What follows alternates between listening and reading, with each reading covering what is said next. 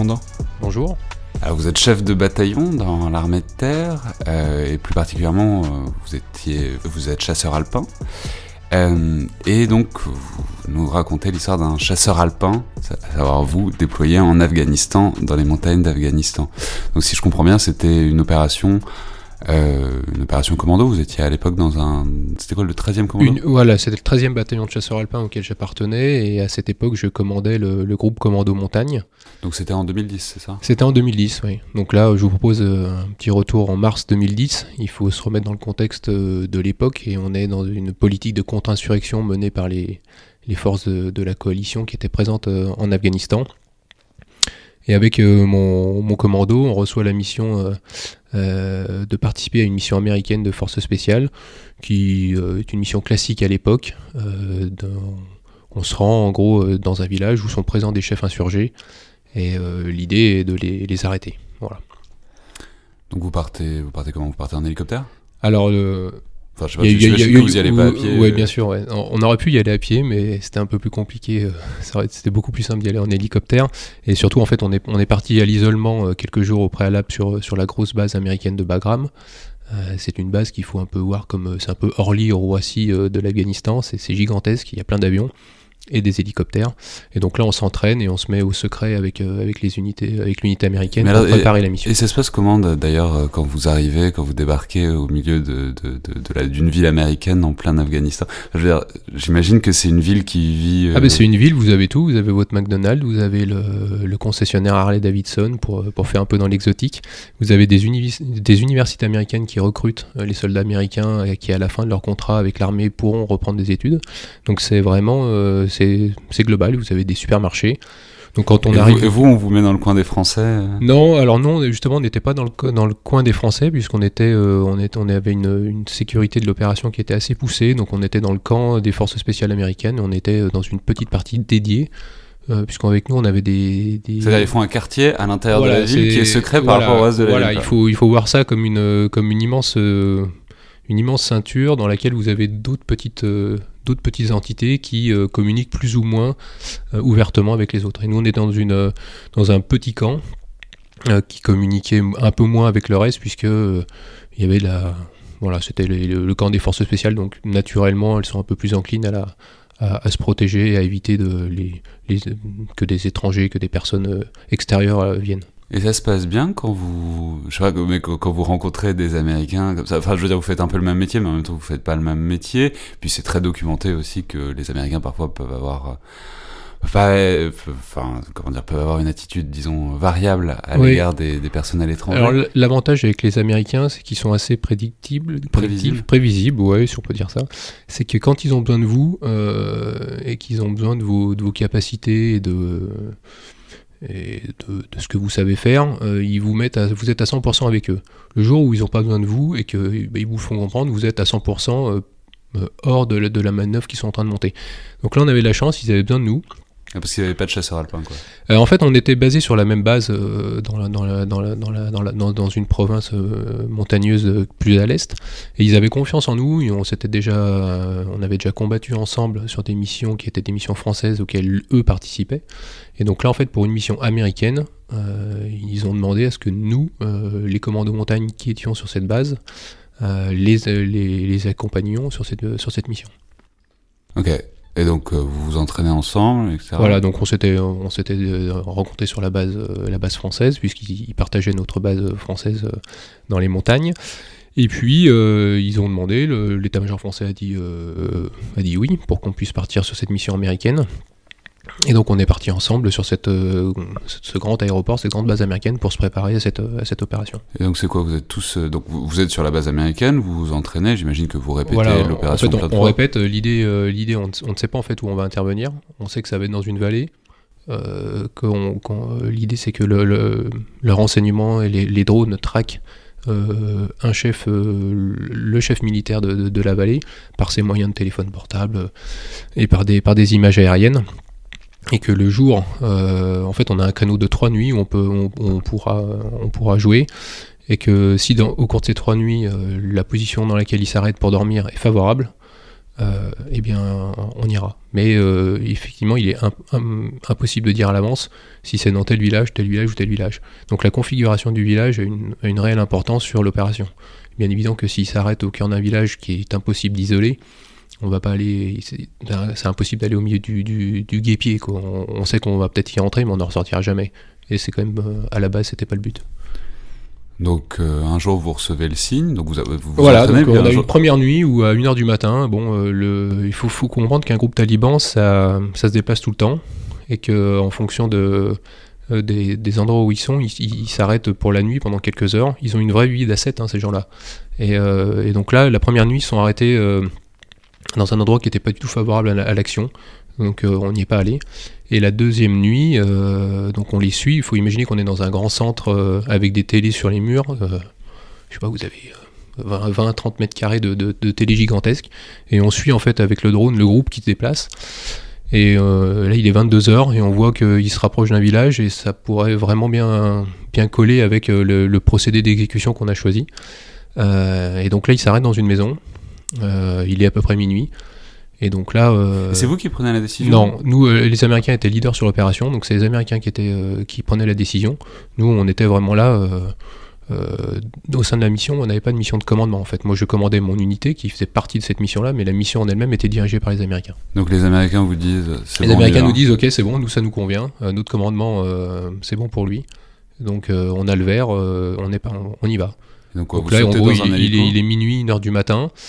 Euh, donc là, euh, toute l'équipe est prête au pied des hélicos et, le, temps de, le temps de se préparer, de retravailler la carte à 3h du matin d'école. Ok. Et ça dure longtemps, le vol? Alors le vol il dure une demi-heure, mais c'est surtout la, sensation en fait euh, qu'on a au, au-delà de la mission, c'est ce qu'on en retient, ce, qu'on, en retient derrière. c'est la sensation en fait de quitter une base sur laquelle vous avez un McDonald's, enfin vous avez une vie occidentale sur une base au, plein milieu de l'Afghanistan, et puis vous partez dans une vallée que vous connaissez très bien, parce que vous l'avez déjà parcouru euh, avec euh, votre bataillon, votre unité française. Mais vous êtes dans une partie qui est complètement isolée, qui est euh, habituellement tenue, tenue par les talibans, qu'il est difficile d'accéder, à laquelle il est difficile d'accéder par le, par le sol. Et donc là, vous allez en gros débarquer et poser le pied en, en terrain connu, tout simplement. Et vous êtes, on était, je crois, 8 dans l'hélicoptère. Alors on se connaît tous, les 8, bien sûr, on s'apprécie et on a confiance en nous, mais on sait qu'il est potentiellement, il y a, peut-être un, des 8, deux des 8 euh, qui pourrait revenir euh, de manière, euh, bah, voilà, soit tué au combat, soit blessé. Donc il y a à la fois de la confiance en nous, mais il y a, voilà, on sait qu'on quitte quelque chose et qu'on n'est pas sûr de retrouver. Ouais, alors ça, je, comprends très bien le moment dans, dans l'hélico, mais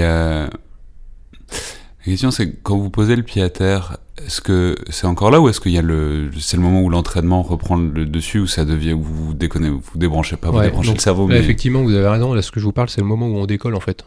Euh, on sait qu'on va survoler la base et que les montagnes qu'on va qu'on va qu'on va survoler après sont sont pas tenues par les talibans.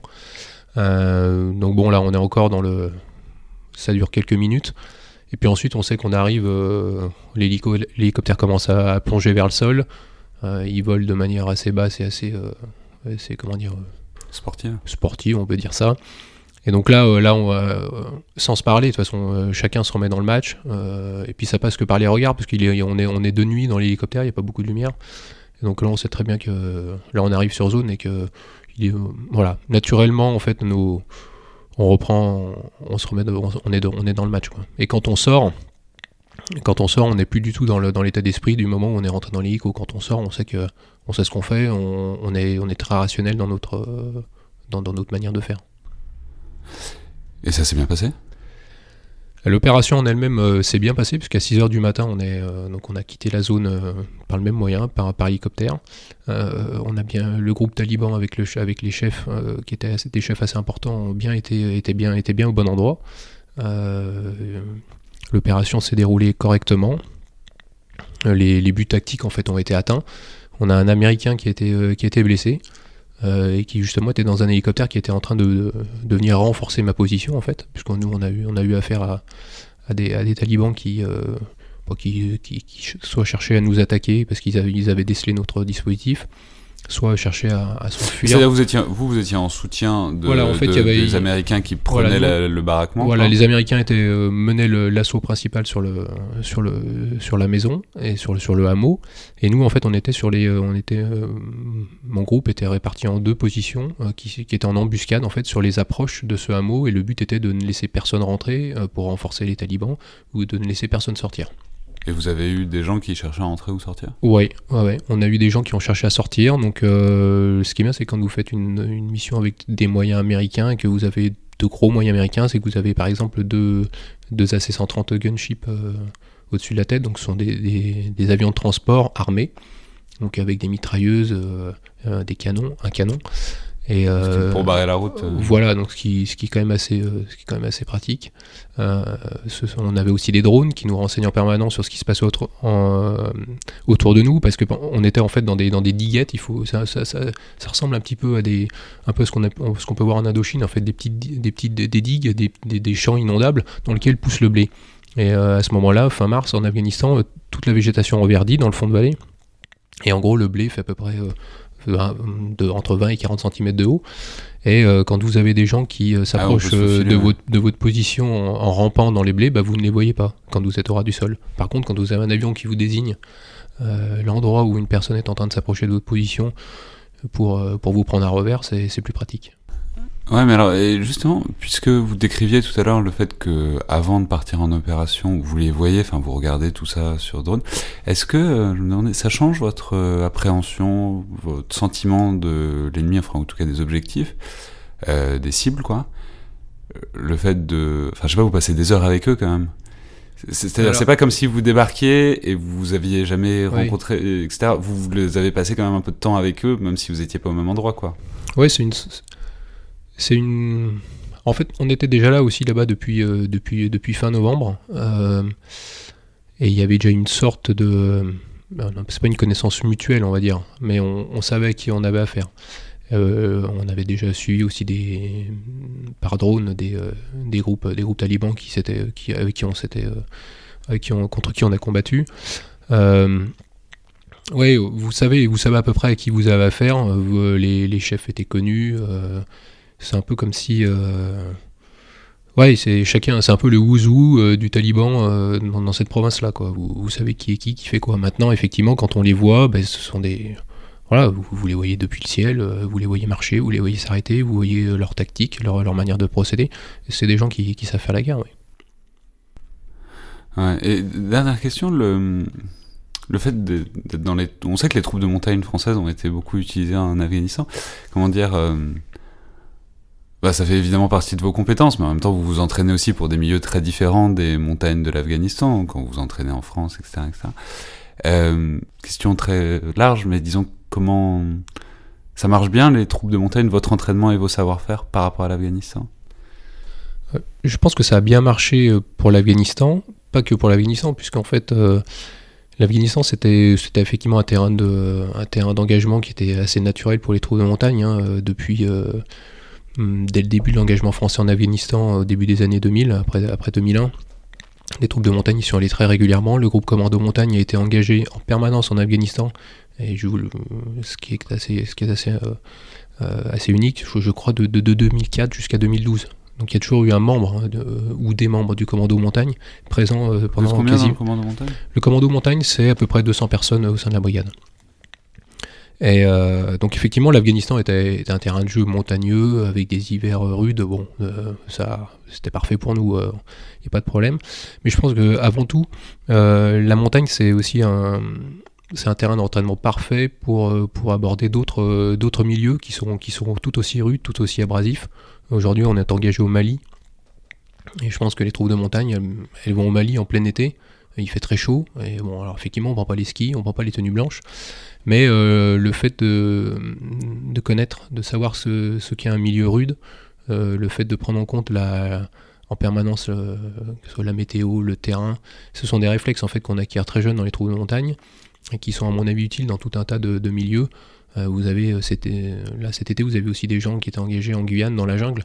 Donc oui, certes notre entraînement nous prédispose plutôt pour les parties euh, montagne et la partie euh, et des combats qui se pourraient se passer euh, dans le milieu polaire.